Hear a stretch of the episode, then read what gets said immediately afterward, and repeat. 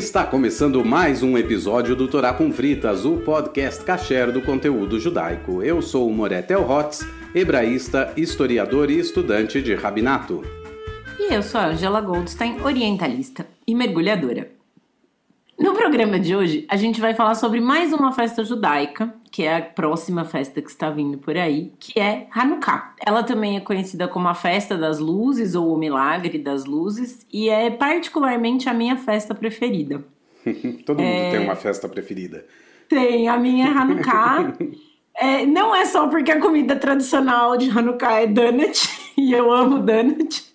Mas é que eu acho que tem a história mais bonita. É a história que eu acho mais legal, assim, de, de todas. Todas as histórias são boas, mas a de Hanukkah eu acho ela particularmente bonita. E qual que é a sua festa preferida, então?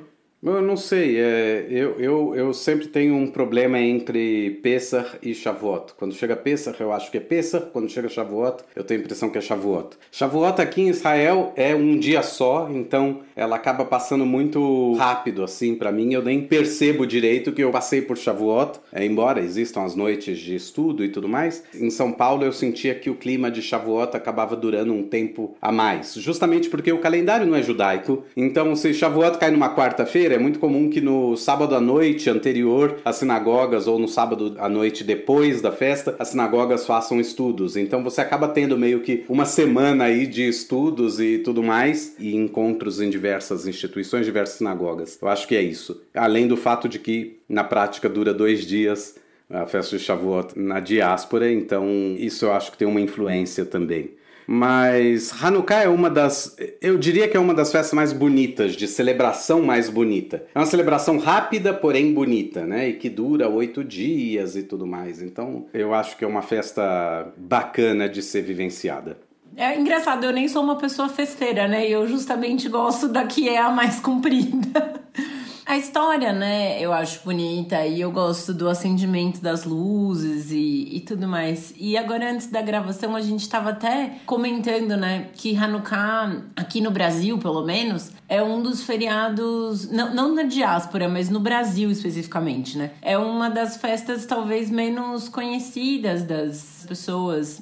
Ou pelo menos das crianças e dos adolescentes. É, porque ela cai Muitas, a gente já falou isso, né, anteriormente, que as festas é, mudam a data, elas sempre têm uma época próxima em que elas acontecem, mas não é a mesma data do nosso calendário oficial, né, da República. Mas as festas vão acontecendo na mesma época. E o Hanukkah, ele cai no, lá pelo meio de dezembro, às vezes um pouco mais pro começo, às vezes um pouco mais pro fim. E aí acaba que as crianças já estão de férias quando isso acontece. Então não tem na escola, né? Se vão para a escola judaica, enfim, não tem tanto evento na escola como tem das festas que acontecem durante o ano letivo. E nos Estados Unidos, justamente, coincide, né? Eles têm as férias de inverno que são mais curtas no fim do ano. Então também é a mesma época que tem a pausa das aulas para as festas de Natal e Ano Novo, né? Coincide um pouco com a época do, do Hanukkah. E aí acaba sendo mais lembrado. É, os alunos de escola judaica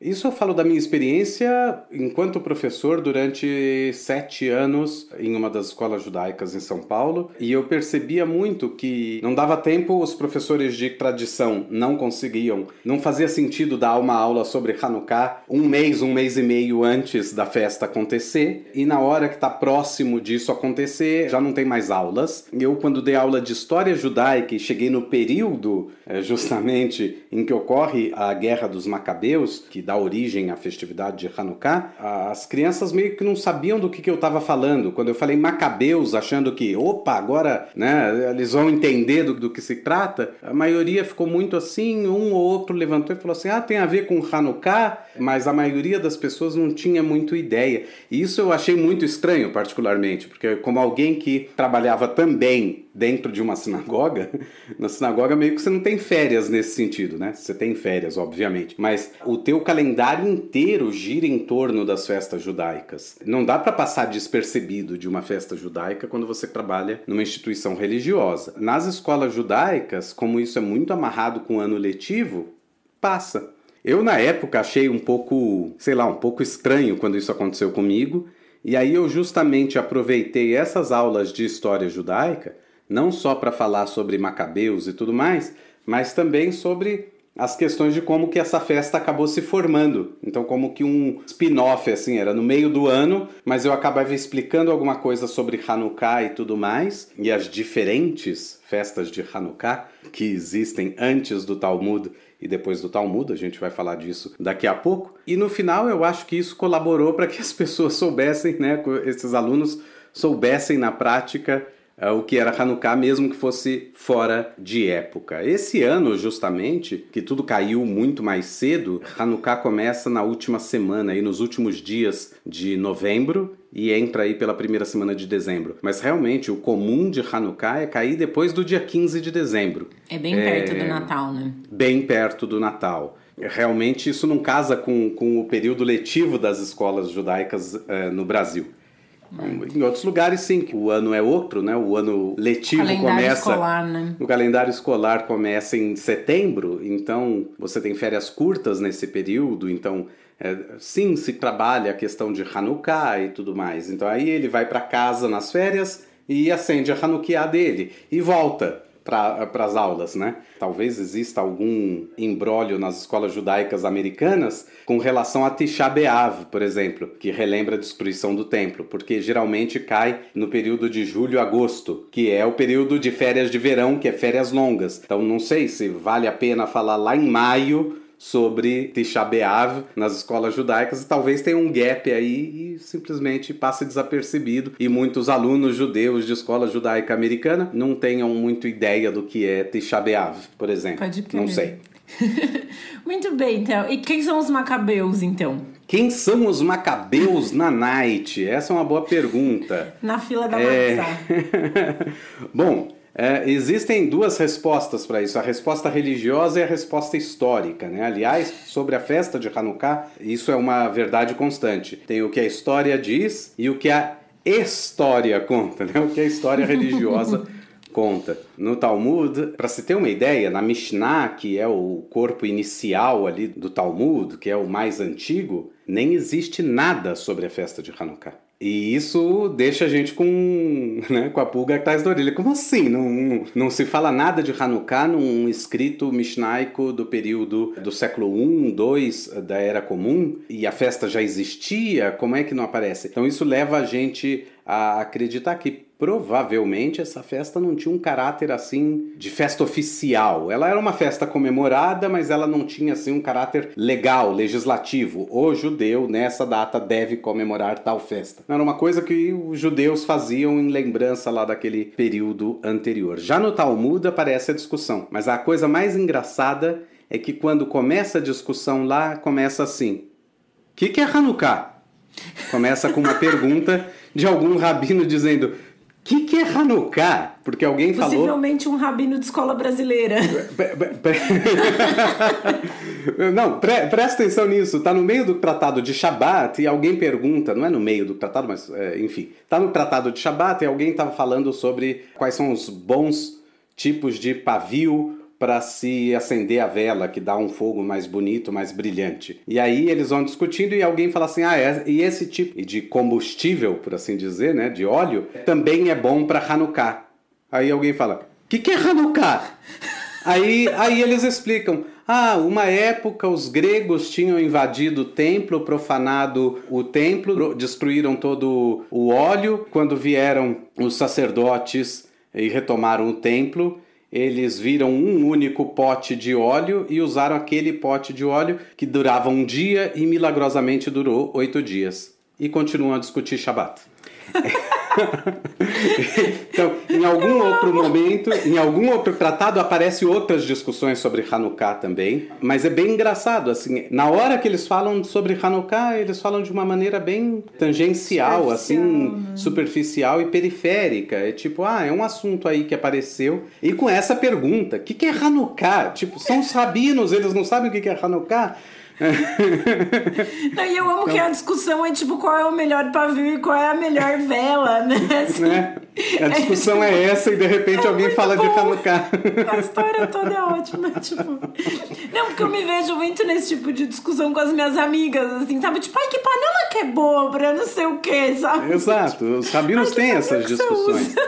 É, eles discutem o melhor tipo de óleo e o melhor tipo de pavio. E sobre Hanukkah, justamente, então eles estabelecem que tinha que ser o melhor tipo de óleo, que é o óleo de, ove... de, de ovelha, de oliva.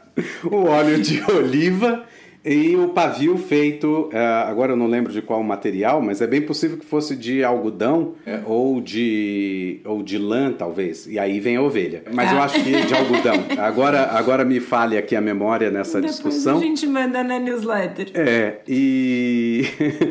E é isso, aí eles estabelecem que para Hanukkah precisa ser a melhor. E aí, em outro momento, eles perguntam, mas por que para Hanukkah precisa ser o melhor fogo? E aí eles falam, ah, por causa da questão das luzes e tal. Quer dizer, é meio nebuloso assim como que se comemora Hanukkah. Então, voltando para a história, voltando o que, que tinha acontecido que deu origem à festa. aí a gente tem que voltar bastante, quer dizer, bastante não, né? Para historiador isso é voltar três dias atrás. Mas é, é eu entendo que para a maioria das pessoas é voltar bastante. Uh, no século IV antes da Era Comum, ano 331 a.C., portanto, é o ano em que o Alexandre o Grande está conquistando todo o território da Pérsia. E o Império Persa, naquele momento, não é apenas o que hoje é o Irã. O Império Persa era enorme, ele incluía a Síria, ele incluía a terra de, de Israel, incluía até o Egito. Parte do Egito pertencia à Pérsia nesse momento. E o que, que, tem isso a ver? Bom, o Alexandre o Grande é da Macedônia, mas ele teve toda uma educação apoiada na, na filosofia grega e na cultura grega, na cultura helenística. Então, aquilo que os rabinos falam lá no, no Talmud, que os gregos vieram, não é bem verdade, não eram os gregos, eram pessoas de cultura grega, mas eles não eram gregos, né? Era uma cultura helenística, mas originalmente não são os gregos que invadem a terra de Israel. Depois de um tempo aí, já por volta de 323 antes da Era Comum, o Alexandre o Grande morre e todo esse império persa aí que estava sob domínio da Macedônia é dividido então entre alguns dos seus generais. É, rapidamente, quem importa aqui para gente é Ptolomeu e Seleuco, são os generais. E aí dá origem a toda uma dinastia ptolomaica que basicamente governa sobre o Egito, a pessoa da dinastia ptolomaica mais famosa que tem é Cleópatra, ou seja, ela não é de origem egípcia, ela é de origem desses generais macedônios que, por terem dominado a região, acabaram governando o Egito. Por isso que muitas vezes, quando a Cleópatra era descrita, ela não é descrita como uma africana. Então, às vezes, as pessoas hoje em dia falam assim: ah, mas os egípcios eram. Sim, os egípcios eram majoritariamente negros. Né? Eles estão numa região ali. No norte da África. Do norte da África, eles têm ao sul é a terra que se chamava Núbia, que é o Sudão, então é uma terra onde a etnia é negra, e no norte da África é o Maghreb, que não é uma etnia negra exatamente, mas é uma etnia de, de, de pele mais escura, né? Mas os Ptolomeus não, eles vêm de origem ali da Macedônia, dos Balcãs, eles são mais caucasianos. Clara, pele mais clara, né? Eles são caucasianos, eles são de pele clara. Mas enfim, e o Seleuco acaba governando sobre a região da Síria e da terra de Israel. Só que pouco a pouco, esse governo Seleucida, essa é a palavra-chave aqui, Seleucida, né, de Seleuco, os Seleucidas começam a aplicar uma política de helenização plena da região. Eles acreditam que a helenização precisa ser ampla, geral e restrita. Todo mundo precisa ser helenizado. E, obviamente, os judeus na terra de Israel não querem ser helenizados, porque eles têm toda uma cultura e toda uma tradição religiosa que não combina com a tradição cultural e religiosa helênica que é politeísta, enquanto eles são monoteístas, que tem estátuas de deuses, enquanto os judeus não fazem nenhuma estátua de, de deuses. Então, tudo isso é conflituoso. E aí, por conta disso, os Seleucidas vão aplicando medidas restritivas na Judéia e vão tentando impedir os judeus de fazerem certos costumes. Ou vão tentando impedir os judeus de comparecerem aos seus festivais e assim por diante. Entre as coisas que acontecem, acontece a construção de um grande ginásio próximo ao Templo de Jerusalém, onde se praticavam esportes à moda grega. Todo mundo que já viu estátuas gregas de lançamento de disco, assim, já sabe muito bem o que, que significa lançar disco à moda grega. Significa que eles estão nus, né? Prática de esportes, dos chamados esportes olímpicos na época era uma prática de culto ao corpo humano. Então, então existia mesmo essa prática da nudez. Os esportes chamavam atenção, sempre chamavam atenção, não só por essa questão, mas porque esporte é divertido. Todo mundo sabe, é difícil ter gente na sinagoga no sábado de manhã é, depende, depende. Se for época uh, de Copa do Mundo e tem um jogo importante, você sabe que na sinagoga vem menos gente.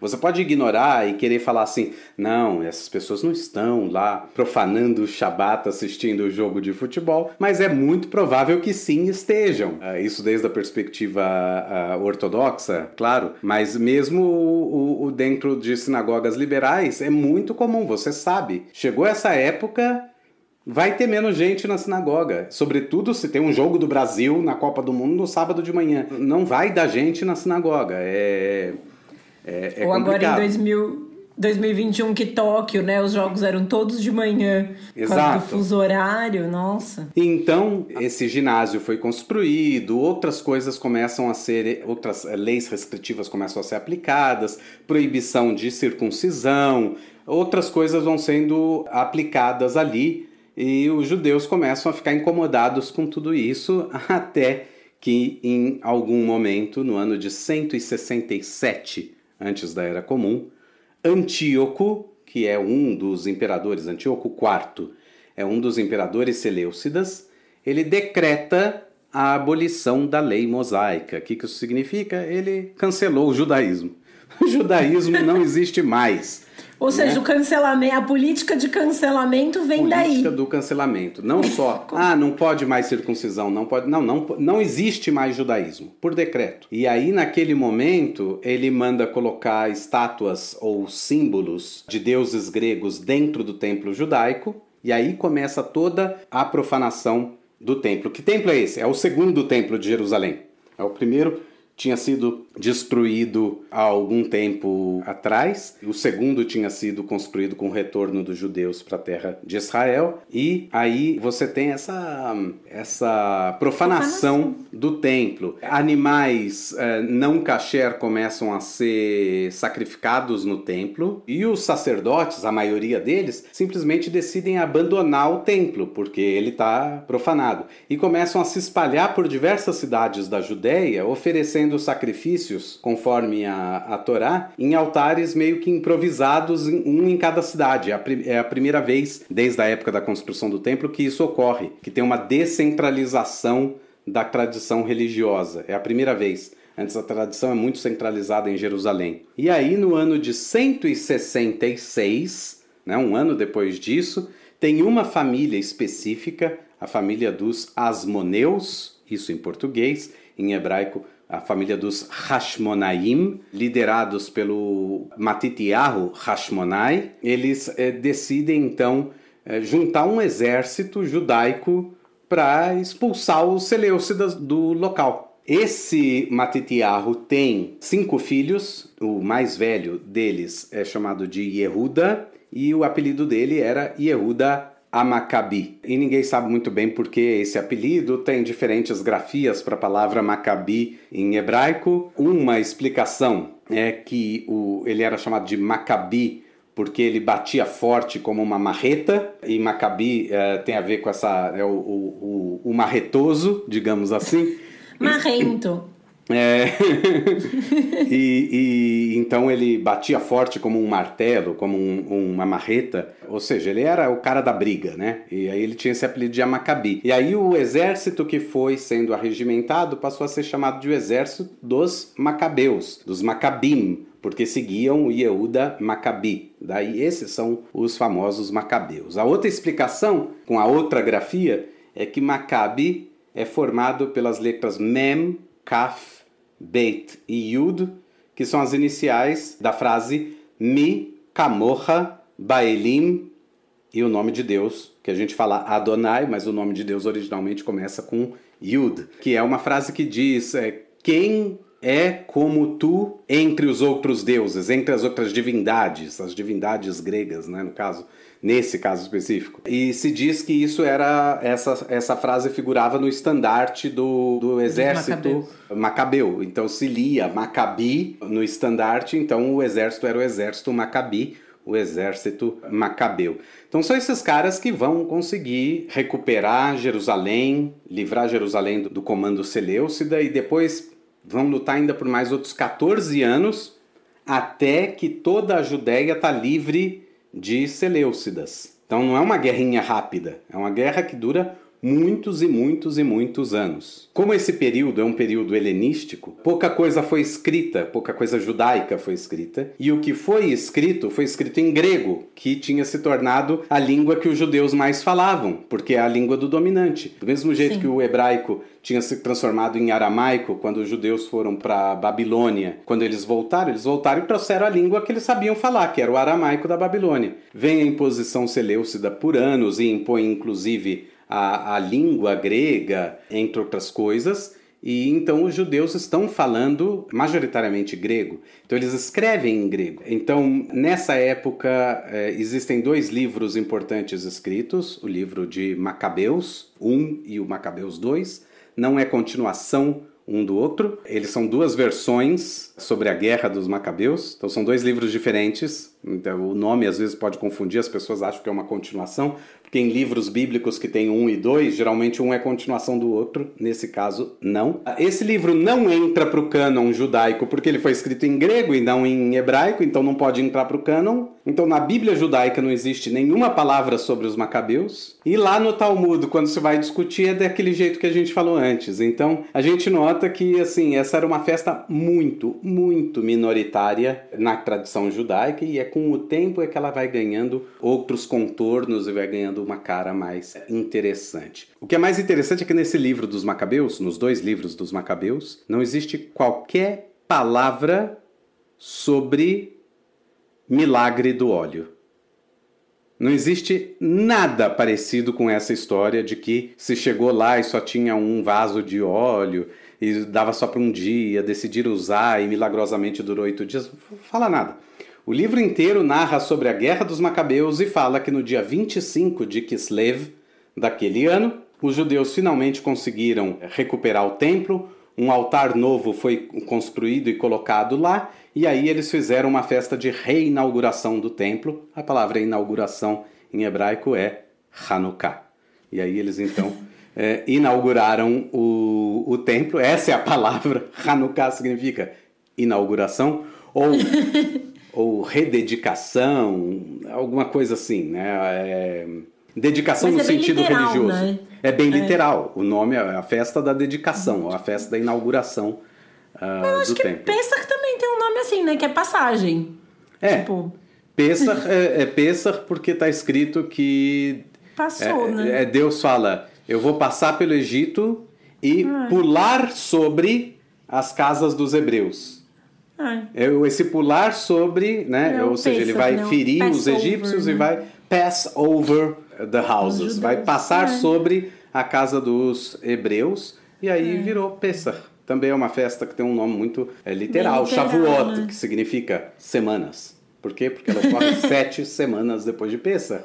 É, Sukkot, que chama cabanas. Por quê? Porque a mitzvah principal é construir cabanas. Então as festas judaicas têm nomes bem... Bem é, autoexplicativos, né? Literais mesmo, bem é. autoexplicativos. Mas o, o Theo menciona a questão do milagre das luzes, né? E, enfim, a gente... A festa se chama inauguração, né? Hanukkah. Mas ela também é conhecida como a festa do milagre das luzes. Isso, e... Hagaurim, a festa das luzes. E aí, quando os macabeus retomam o templo, né, eles conseguem pegar de volta e vão reinaugurar, acontece o que sempre acontece no judaísmo, que é uma discussão. A discussão. Né? Vão discutir o que, que vai se fazer, né? Porque o que existe na, no templo, e hoje em dia é replicado nas sinagogas, é a, a chama, o ner, nertamid, né? Nertamid. Que fica acesa sempre para mostrar que o templo tá ativo, a presença divina tá lá, tem essa, essa simbologia. E aí, bom. E no precisa... templo a menorá ficava acesa o acesa. tempo todo. Sim, é verdade, como a gente já falou no, no episódio dos símbolos, né? E aí estão lá na decisão de que, que vai como vamos acender, né? Primeira coisa. Pegamos o templo de volta, a primeira coisa que a gente precisa fazer é acender a menorá. Que pavio, que óleo nós vamos usar. Decidiram, foram pegar o óleo e descobriram que só tinha óleo para um dia. Então, mas é, essa é a parte engraçada, porque essa história do, do óleo e tudo mais, ela vai aparecer só lá no Talmud, coisa de 200, quase 300 anos depois que a história toda aconteceu, e o livro de Macabeus, que é escrito mais ou menos no mesmo período mesmo, coisa de um, dois anos depois do ocorrido, não fala nada sobre isso. Então é aquela situação, né? Do ponto de vista histórico, a gente não consegue afirmar que aconteceu o tal do milagre. É uma fofoca a história. É... e do ponto de vista, agora, o que é engraçado também é que lá na discussão talmúdica não aparece qualquer palavra sobre guerra judaica, que os judeus fizeram alguma guerra. Então o que dá a impressão é que os rabinos quiseram ressignificar aí. Eles não queriam criar um festival ou, ou, sancionar um festival que já existia, mas a partir de uma ótica da guerra, da matança, da expulsão e assim por diante. E aí então eles revestem a história toda de uma maneira muito espiritual e, e, e bonita e bacana, e com a história do milagre e tudo mais, que acaba virando a versão oficial. Ah, Moretel, você não acredita em milagre? Eu acredito em milagre. Mas a própria discussão no Talmud sobre Hanukkah diz que a gente não se deve apoiar nos milagres. A gente não deve se apoiar nos milagres. Ah, vai acontecer um milagre com certeza. Não, você não deve é, é, partir do pressuposto que milagres vão acontecer. Milagres acontecem, mas você não deve partir do pressuposto porque eles são fora da realidade.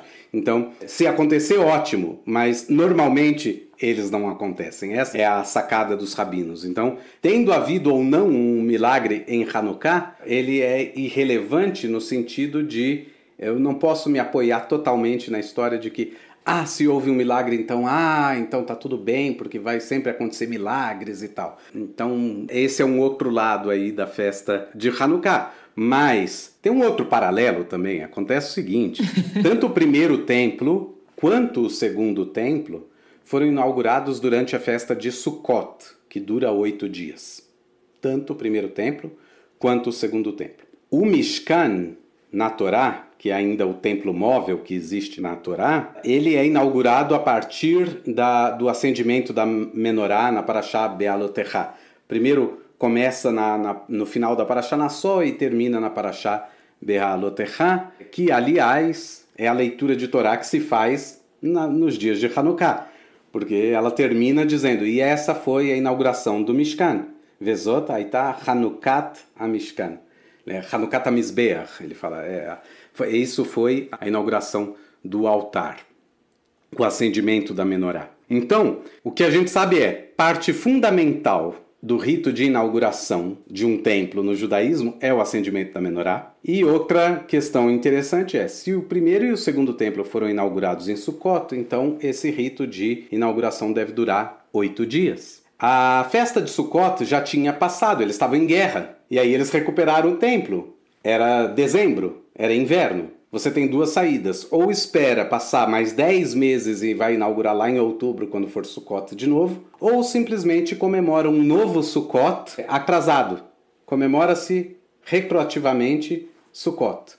Então existe também a possibilidade de que Hanukkah, o primeiro Hanukkah, tenha sido uma espécie. Micareta de Sukkot. É, uma espécie de Sukkot atrasado, por isso a, dura, a duração de oito dias e tal. Porque o livro de Macabeus fala que os sacerdotes então fixaram esses oito dias como os dias que comemoram a reinauguração do templo. E que eles fixaram oito dias. A história dos rabinos é que vai falar que o óleo duraria um dia só e durou oito, e esse é o milagre. Gente, é... eu aprendo muita coisa fazendo esse podcast. Então, quer dizer, o que é o Mas... Hanukkah original está ah, envolto muito em, em, né, em, em penumbras aí. Mas eu vou contar a história do milagre, porque eu gosto. É claro, é claro. Aliás, fica a pergunta: se o óleo, o óleo durava um dia e durou oito, e isso foi um milagre, quantos dias durou o milagre? Eu não sei, eu sou formada em letras. ah, as pessoas falam: ah, o milagre durou oito dias, esse é o milagre. Não, o milagre é que durou sete dias a mais. Porque tinha óleo suficiente para o primeiro dia.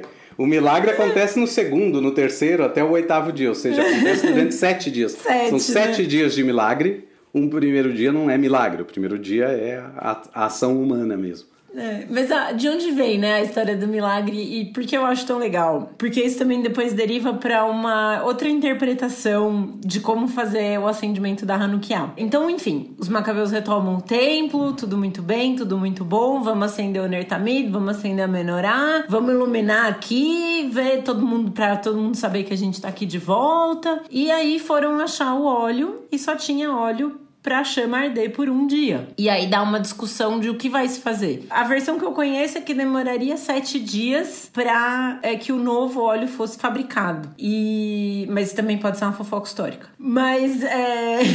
então tinha essa versão. E aí ficaram bom. A gente faz o que então? Acende agora e apagou paciência, mas pelo menos a gente já reinaugura, mostra que a gente voltou e mostra que veio, né? E que vai ficar. Ou espera tipo, sete dias para acender e daí não se apagar mais. Que faria mais sentido ser feito, né? Fica, fica essa discussão. E aí acabam decidindo que não. Como a gente reconquistou o templo e vai reinaugurar, precisa apagar a paciência. Não foi a gente que apagou, né? Assim, foi uma coisa que aconteceu naturalmente. E tudo bem. E aí acendem.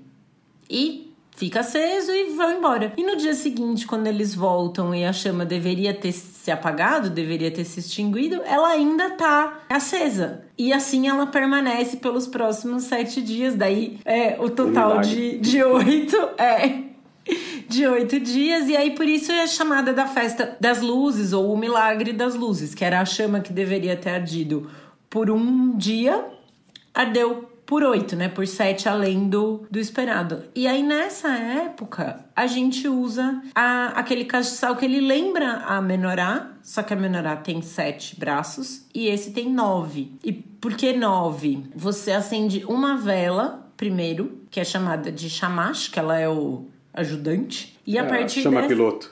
É a chama piloto. e a partir dessa chama piloto do chamash, você vai acendendo as outras. Então a ideia é, no primeiro dia você acende duas, né? O chamash e a vela do primeiro dia. Lembrando, o chamash não conta, né? O chamash é, é, tipo, ele não conta como mitzvah. A primeira vela, você acende o chamash para poder acender a primeira vela. São duas é. velas é. no total, mas uma só que é a da mitzvah. Exato, porque a primeira vai ser acendida a partir de, sei lá, de um fósforo, de um isqueiro, da boca do fogão, uhum. enfim. E as próximas têm que ser acesas com o, o chamash. E aí, então você tem nove braços, um pro chamash, que daí pode ser ou no meio, ou às vezes tem umas Hanukkot que são só compridinhas, assim, enfileirada, ela fica um pouquinho deslocada. É, ela é sempre. O Shamash, ele, é, ele é sempre aquele lado que parece que é defeituoso da Hanukkah. Né? Mas que não é. é. Ele tá torto, ele tá mais alto, ele tá mais baixo, ele tá é. destacado das outras. Por quê? Para destacar que ele não faz parte da Hanukkah. Exato. Né? Que ele não faz parte das, das velas de mitzvah. E aí, a cada dia você vai, durante esses oito dias, você vai acendendo uma vela a mais, até que no último dia você tem nove velas acesas, o Shamash e as oito de Hanukkah. Só que aí tem uma discussão de, ah, mas a gente vai acender assim? Se tinha chama para um dia e ela ardeu por oito, não é lógico imaginar que no primeiro dia ela estava mais forte e daí com o passar dos dias ela vai minguando, assim, né? A chama vai diminuindo. Então tem gente que começa no primeiro dia acendendo as nove velas, o chamacho e as outras oito, e daí depois vai diminuindo. No outro dia acende sete, seis, cinco, até que daí no último dia tem uma só. Eu já, já ouvi essa é, isso aparece no Talmud. Fala que o, o, o Shammai, existiam duas grandes eh, escolas rabínicas aí, Hillel e Shammai, E elas sempre discordavam. Daí aquela velha piada que dois judeus, três opiniões. Então eles sempre discordavam, Hillel e Shammai. E na discussão era que Shammai dizia: você ah, começa com oito velas e vai diminuindo até chegar um como são as vacas da festa. As vacas da festa, ele está se referindo às vacas que eram sacrificadas na festa de Sukkot, que se diminuía a quantidade de vacas a cada dia da festa. Então tá aí outra ligação com a festa de Sukkot. E o Hillel fala: não, não, não, não, não. Você acende uma e vai aumentando, porque você só deve, você deve apenas aumentar em santidade, se elevar em santidade. Então, se você tem uma vela sagrada, no dia seguinte você tem duas, você tem três, você tem quatro. Então, você aumenta a sacralidade da festa. Então, aí ficou a decisão para o lado do, do Hillel. E existe o argumento do que o fogo, assim como uma vela normal, à medida que ela vai, que ela vai acabando, a chama vai se extinguindo, ela vai minguando, como falou a Ângela então, essa seria mais lógico. Mas se a gente pensar que era uma festa que comemorava a inauguração do templo, a inauguração estava terminada no oitavo dia. Aí aquela festa que você finalmente inaugurou e tem uma velhinha acesa ali, é, é. meio. Né, Eu meio, já ouvi falar meio que fraco. ah, você pode ter duas Hanukkot e aí, tipo, uma você começa com oito e a outra você começa com É, hoje em dia, hoje em dia tem quem faça desse jeito. Agora, a, a, a, né? a questão é, o que foi fixado pela, pela tradição judaica é acender uma e, É. ir- e, e ir É, a tradição aumentando. é começar com uma e terminar com mais, Exato. né? Você coloca uma vela na Hanukkah no primeiro dia e acende ela. Na- É. No segundo dia são duas velas que você coloca e acende as duas. Acende a segunda e a primeira. Terceiro dia, três velas, acende a terceira, acende a segunda, acende a primeira. E assim por diante até chegar no oitavo. Tem gente que coloca oito velas todos os dias na Hanukkah, mas só acende uma, depois só acende duas, depois só acende três. Gostos. como você preferir, Mas, é. mas é, é, não faz muito sentido para mim, pessoalmente, colocar todas as velas numa Hanukkah se você só vai acender duas. Tipo, para que as outras? Dá a impressão que você não cumpriu a mitzvah direito. Quem, alguém pode chegar e olhar e falar assim: Ué, por que, que ele só acendeu duas, não acendeu todas as outras? Esse cara nem sabe acender. Ele também não sabe, porque se ele soubesse, ele sabia que só se acende duas. Mas é, é- é- é essas coisas, assim, essas filigranas do judaísmo, assim, eu acho que o, o, o mais tradicional acaba, nesse caso, sendo o que mais se encaixa. Coloca a vela que você vai ser. Para destacar essa vela, que aquela vela que você colocou é a vela daquele dia. Se você coloca um monte de outras velas, então qual é a vela daquele dia? Quer dizer, É, podia ser um qualquer um. né? Ela, ela fica como se ela fosse menos especial. E aí, por que, que a gente come so donuts? Né? Qual é a dos sonhos ou dos donuts? Essa é a grande discussão. Primeiro, se são sonhos ou se são donuts. Porque são coisas diferentes. Não, como diriam os tailandeses, same, same, but different. Não, eu não sei, acho que eu falaria sonhos se eu fosse. Eu sonho, eu penso sempre no sonho de padaria, né? Que meu pai me levava a comer quando eu era criança. Isso é uma Uhum. grande memória afetiva que eu tenho com meu pai. Então, aqui, Comer aqui sonho em de Israel, a creme. sufganiot, que são esse doce, existem lugares que você vai é, comer e eles são exatamente como os sonhos que você come Da na padaria. padaria, né? Exatamente, recheado da mesma forma. Uns são bem Aquele decorados e tudo mais, mas é um pãozinho que tem um recheio dentro e por fora é decorado com várias coisas. E tem lugares que você vai comprar aqui que o formato é uma rosquinha e o formato é um donut. E fica nisso, é, ninguém sabe de fato no final das contas. Em resumo, é muito comum que em fontes brasileiras você vai achar. É comum se comer sufganiot, entre parênteses, sonhos. E em fontes americanas você vai achar. É comum se comer sufganiot, entre parênteses, donuts. É. e Mas, e eu achando que eu fosse resolver a situação quando eu chegasse em Israel, Em e eu Israel. descobri que aqui também é, os sufganiot podem ser em formato de sonho ou formato de donuts. Então você compre e pagando você chame como você quiser. né? Mas a, o- a tradição é de comer comidas é, com óleo, né? Ou fritas, é, fritura de imersão. Justamente Fritas. porque hoje em dia. Torá é, com fritas. Não, a gente pode fazer torá com donuts. Torá com fritas. Com donut É. frito. Com sonho É. frito. E aí, é, a ideia, hoje em dia a gente usa velas, né, para acender, porque é uma coisa mais prática, mas na época do templo usava-se óleo para manter a chama acesa. Então, como o óleo era o combustível, era a, a matéria-prima, né, era o que fez a inauguração do templo acontecer, a gente vai comer coisas é, com óleo. Então, daí vem a origem de comer coisas com fritura de imersão ou com óleo. Só. Se você, por alguma razão, sei lá, de saúde, de dieta, não coma fritura de imersão, você pode simplesmente temperar uma salada com azeite, se quiser. Não chega a ser uma mitzvah também, não é uma coisa que você precise Exato, fazer. Exato, é um costume. Mas é uma tradição. É, um é, costume. é a uma mitzvah tradição. é acender as velas. Exato, é. Comer o donut, comer alguma coisa com óleo é só uma tradição de minha parte, muito bem-vinda. E É, também é comum se comer latkes, né? O latkes é, o salgado, né? Que é feito à base de batata É uma e tudo mais. panquequinha de batata, deliciosa. Você faz com a batata. Eu vou mandar a receita. Você faz a batata ralada assim e depois frita no óleo.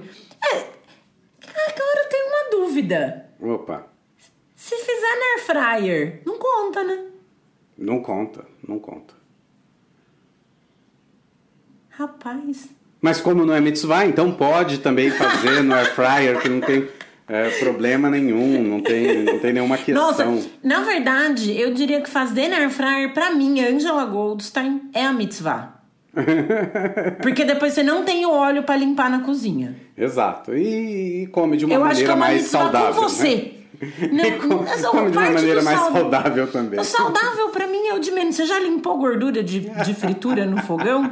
Pra mim, a mitzvah talvez seja fazer air fryer, que te poupa depois. Poupa esse, esse trabalho. Esse depois. trabalho, é. Mas o latkes é muito gostoso também. E aí pode comer com queijo, tipo com cream cheese, assim. Eu gosto muito de misturar doce com salgado. E aí o que eu faço às vezes é um purezinho de maçã Opa. Pra comer com latkes. Faz um, um purezinho de maçã, coloca um limão e come, nossa, delícia. É, Ah, foi o Dan que daí- Stubar que falou que qualquer coisa você põe um limão é E maravilhoso. resolve, né? E Torar aí- com limão. Se um dia a gente chamar o Dan para participar aqui, a gente a gente vai fazer o episódio Torar com limão e não Torar com fritas. fritas. Ah, vamos, vamos, vamos agitar, vamos chamar o Dan. A gente só não conversa com ele sobre tênis.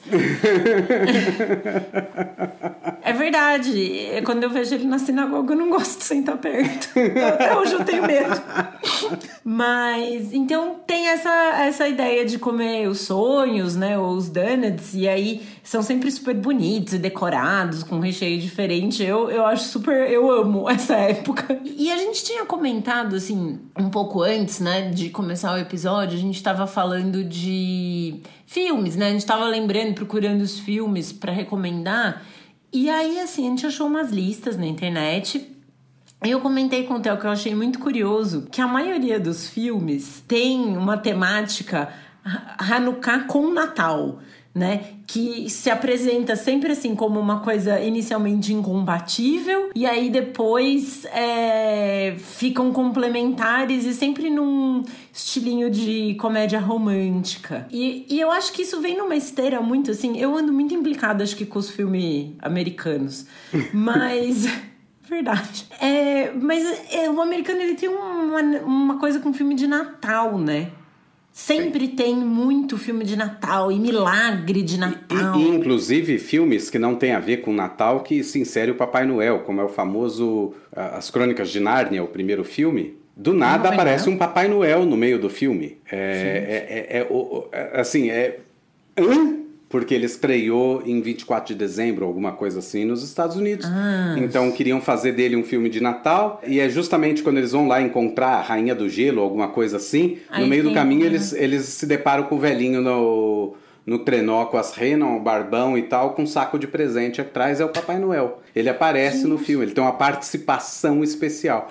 Tudo por causa disso, porque você tem essa necessidade de que eh, precisa ter Natal, sempre né? filmes de Natal na época de Natal no, no nos, Estados, nos Unidos. Estados Unidos. Eu não né? sei, nos últimos anos, os últimos lançamentos de Star Wars foram na época de Natal e não colocaram o Darth Vader de Papai Noel, não colocaram o Yoda de Papai Noel, então Então, é, pois é, o Star Wars ficou com esse, essa questão. Vamos escrever pro George Lucas aí. Eu tenho que É, botar um Papai sugerindo. Noel ali. É, sugerindo. Mas tem sempre essa coisa, né? E aí, assim, sempre vem nessa esteira da comédia romântica, né? Que é o casal incompatível. Daí necessariamente vai ser é, um judeu e um não judeu, né? O casal necessariamente é composto por um judeu e um não judeu. E aí, é, que vão se apaixonar e o amor vence tudo e vão comemorar o Natal com Hanukkah. Eu, pessoalmente, acho muito incompatível a comemoração dessas duas festas juntas. E aí eu lembro também daquela série Dulce que passava quando eu era meio adolescente ainda, que tinha um, um personagem que acho que o pai é judeu e a mãe não. E- E ele comemora o Krishnoka, que é tipo um mashup, assim, de Hanukkah com Natal. E aí são oito dias que ganha presente e não sei o quê. E isso me incomoda, primeiro, porque eu acho muito capitalista. E dois, ah, acho, horrível. Gente, olha que oito presente, dia de presente, gente. Não tem décimo terceiro que chegue. E hoje em dia já tá todo mundo PJ, nem décimo terceiro as pessoas têm, sabe? Pelo amor de Deus. Acho horrível. A Lu, coloca a Internacional Comunista no fundo dessa minha fala. Tenho ódio. acho capitalista, acho horrível. E, e aí, é, mas eu acho mais do que horrivelmente capitalista, eu acho religiosamente incompatível. E por quê? Como o Theo mencionou anteriormente, o que foi feito no Império dos Seleucidas na Judéia naquela época foi o cancelamento do judaísmo. Do tipo, não pode mais existir a religião judaica. E a Não foi um- imposição de outra tradição cultural religiosa em cima dos judeus. Exatamente. Então, assim, é, é uma prática antissemita no sentido de querer acabar com a religião judaica. Não foi uma tentativa de acabar com o povo judeu como etnia, como população. Não foi uma tentativa de extermínio populacional. Mas foi um extermínio religioso, né? Foi, quiseram acabar com a religião. E, e nessa festa você comemora justamente a retomada do templo e a possibilidade de você continuar praticando a sua fé. Aí você junta com a comemoração, que é o nascimento de uma outra religião, também monoteísta. Até aí, menos mal. Mas assim. Mas é, outra religião, gente. É, que eu, eu, eu acho que o Hanukkah, ele tem, ele tem muito essa, essa mensagem, eh, de um lado, de que você deve lutar pelo reconhecimento da sua especificidade, ou seja, eu, eu sou judeu, estão tentando me acabar, estão tentando acabar comigo, eu luto e resisto a esse cancelamento. Então, pelo outro lado, o outro lado da moeda é o quê? O outro lado da moeda é uma luta pela liberdade religiosa, certo? Porque cada religião e cada tradição tem a sua especificidade. No momento que você acha que então tudo é tudo, tudo é nada, nada, tudo é tudo, tudo é, eu, eu sou eu, você é meu, é, eu não sou de ninguém, você é meu também. É, Aí de repente é, isso vai se perdendo, vai se diluindo. É, Não é uma questão de exclusivismo, mas é uma questão muito de Não, de autopreservação. É, não, e também uma questão de respeito ao outro. Quer dizer, da mesma forma que eu não vou introduzir práticas de outra tradição religiosa na minha prática diária, sem que aquilo faça qualquer sentido para mim. Quer dizer, eu não posso simplesmente. É, é, é, é todo, é toda a discussão da apropriação, é, novamente. É uma apropriação cultural, quer dizer. é, é, não, e ainda tem questões históricas aí, né? Se a gente pensar nesse ah, ah, que o cristianismo, e aqui não estou falando de cristãos do, di- do, do, do mundo de hoje, mas se a gente pensar que historicamente o cristianismo foi, e isso é simplesmente um fato, não, não se trata aqui de. Não é juízo de, de nada, valor. Não é juízo de valores, mas o cristianismo foi historicamente responsável pela disseminação de uma cultura antissemita que buscava converter à força judeus e impor à força sua tradição sobre os judeus, ou seja, Inquisição? que historicamente o cristianismo fez aquilo que os Seleucidas tinham feito sobre os judeus, simplesmente hoje o judeu achar que está tudo tranquilo, acender uma árvore de Natal do lado da Hanukkah, primeiro que não é muito seguro, né? Acender a árvore de Natal do lado da Hanukkah, é né? altamente inflamável a coisa. É, mas, ou, ou mesmo o, o oposto. Você simplesmente achar que, ah, não, Hanukkah e Natal é tudo a mesma coisa porque é tudo festa de luzes, você perde a essência da festa. Sim, a festa, as duas festas, isso é o que elas têm em comum. As duas festas têm uma exaltação da luz. Isso é fato. Uh, o Natal, na forma que ele tem dentro do catolicismo, ele é comemorado já quatro semanas antes. A cada semana se acende, cada um dos domingos do advento se acende uma vela na guirlanda. Então, um total de quatro velas. Então tem tudo, toda uma, uma, uma, uma, tradição também. É uma festa de luzes, porque, enfim, não, não dá para negar isso, basta andar pela cidade, mas, mas parou por aí. Quer dizer, o, o pano de fundo das duas festas e o que elas significam para essas duas culturas são coisas completamente diferentes. No momento que você coloca junto, você está anulando uma delas. Se você falar que é só, ah, é, só, é porque é, é tudo luz, é tudo luz, e Jesus ama todo mundo, você anulou o Hanukkah. E se você simplesmente dizer que não, porque é, é, é, é, todo, todo mundo tem os direitos e tudo mais das religiões e tal, tal, tal, tal, tal, tal. Então, para representar essa diversidade que existe, esse direito à diversidade, da qual Hanukkah também fala, então nós vamos comemorar junto, mas aqui não tem, a gente não fala nada sobre nascimento de Jesus, nem sobre cristianismo, nem nada. Você anulou o Natal. Não existe possibilidade de comemorar as duas festas juntas sem anular uma das duas. A não ser que você esteja falando de um encontro de diálogo interreligioso em que judeus apresentam Hanukkah, cristãos apresentam o Natal, conversam sobre coisas incomuns e sobre diferenças que têm. Mas você não está fazendo uma comemoração conjunta como se as suas duas festas fossem a mesma.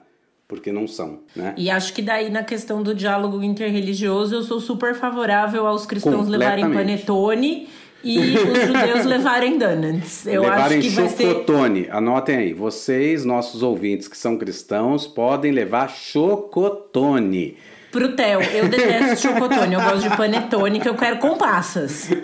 E cidra cristalizada. A, a verdade é que eu gosto de panetone também. É. Eu gosto muito. Ah, o chocotone é horrível. Adoro Tem um as, da, as da Balduco que vem com chocolate melado dentro agora, que é meio mousse. Deus me livre daquilo, credo. Mas enfim. Essa tradição aí, gente, não dá pra, não dá pra passar pano, não. Mas enfim. É, agora, tem uma coisa muito curiosa sobre, sobre Hanukkah e Natal, que talvez seja uma coisa que as duas têm em comum, mas não exatamente em comum. Mas é o fato de que o Natal não existiria não fosse a festa de Hanukkah. Né?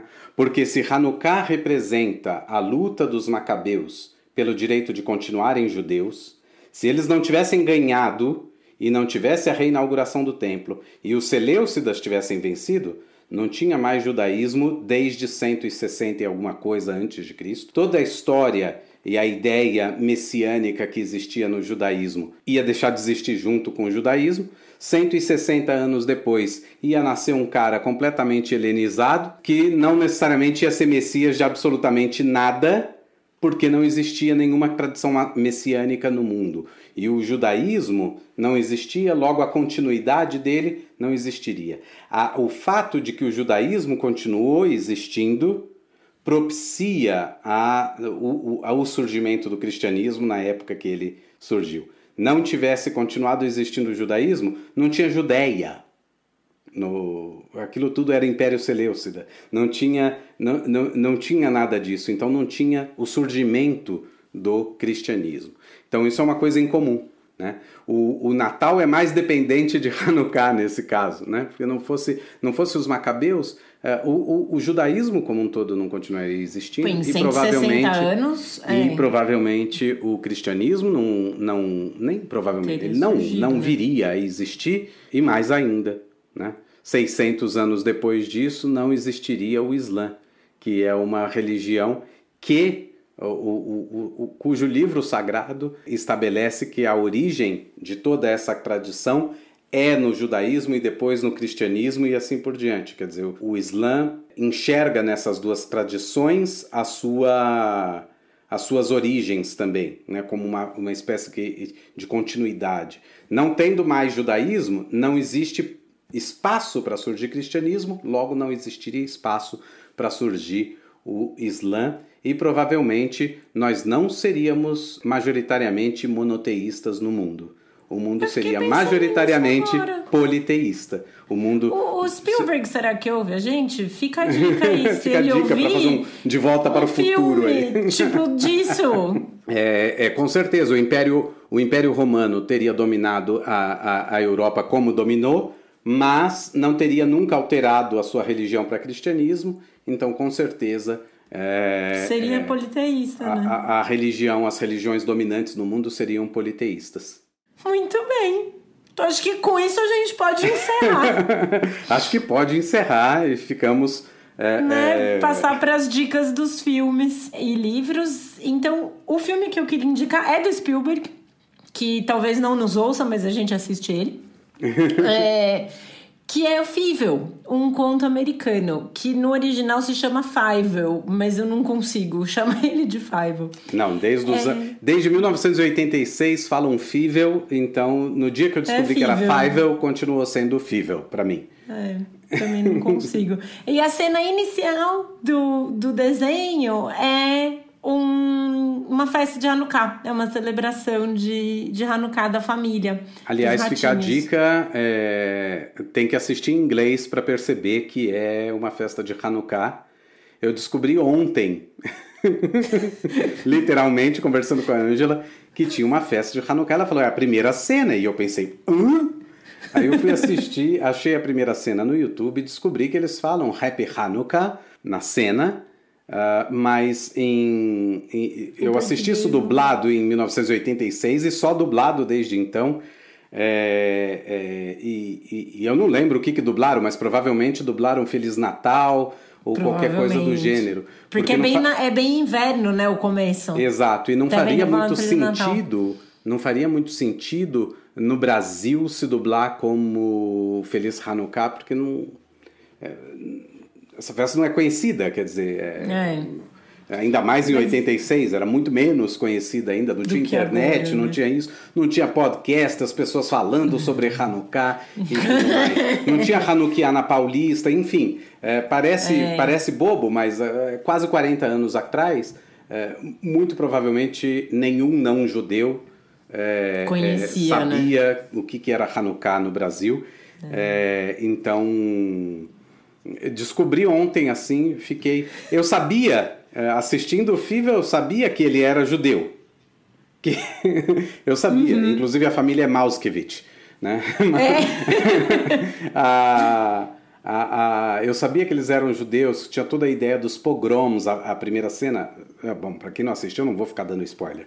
Mas enfim. O filme, é, é, o filme é de 86, não, não existe não dar spoiler. não existe. Seis mais, meses né? depois do lançamento do filme, é. Hum. E, enfim, a, eu sabia de tudo isso, mas eu não tinha a mínima ideia que ele tinha esse, esse link com Hanukkah, que Hanukkah aparecia na. É a primeira cena. E é um filme tristíssimo, né? Eu lembro de ter visto quando eu era criança, assim, que eu achei muito triste, porque eu nunca mais vi. Eu só lembrava dessa cena do Hanukkah. E aí o Theo tinha indicado um também que se chama The Hebrew Hammer, o, o martelo judaico. Martelo hebreu. martelo hebreu, é, martelo hebreu. Ele é uma espécie, e... ele é uma comédia. Uh Talvez não seja das melhores comédias, mas é um filme que tem a ver com Hanukkah. o fato dele ser chamado The Hebrew Hammer, Hammer, como a gente falou, tem a ver com, com a marreta, com o martelo, com Yehuda Maccabi. É uma, é uma comédia interessante, para dizer o mínimo. É, é, um, é uma espécie de super-herói é, judaico que é o Hebrew Hammer. E aí tem um outro que chama Um Homem Sério, em inglês chama Serious Man, dos irmãos Coen, que é um filme, eles dizem, é um filme de Hanukkah mais sombrio, assim, é um professor de física nos Estados Unidos, em Minnesota, nos anos 60, que é seríssimo, assim, e tá com umas questões aí na vida dele e vai procurar os rabinos para ajudá-lo a resolver. E então fica a nossa indicação de assistirem esses filmes e a nossa contraindicação das comédias capitalistas americanas que juntam Hanukkah com Natal para ganhar dinheiro. Gente, é feio. É capitalista, é horrível. É sem noção né? Assim, não assistam. É, é, é bobo. É coisa de gente feia, boba, cara de mamão. Assim, real. Tô fazendo juízo de valor. Tô fazendo juízo de valor, mas achei necessário. Bom, então com isso, a gente termina por aqui o episódio de hoje do Torá com Fritas. Lembrando que vocês podem entrar em contato com a gente através do e-mail toracomfritas.gmail.com no Instagram, arroba Torá com Fritas, nos seguir no Twitter, arroba Torá com Fritas. Para não perder nenhum episódio, é só assinar o nosso feed no seu tocador preferido. Eu sou a Angela Goldstein, junto com o Theo Rhodes, idealizadora e apresentadora do Torá com Fritas. O Alu é o nosso editor de som e intérprete da nossa música de abertura, a conhecida Ava Naguila. Para entrar em contato com ele, é só procurar pelo Insta, arroba o Alu de sempre ou aluprodu e a nossa identidade visual é da Maia Batalha. Muito obrigada a todo mundo e Hag Sameach! Hag Sameach! Ficamos por aqui.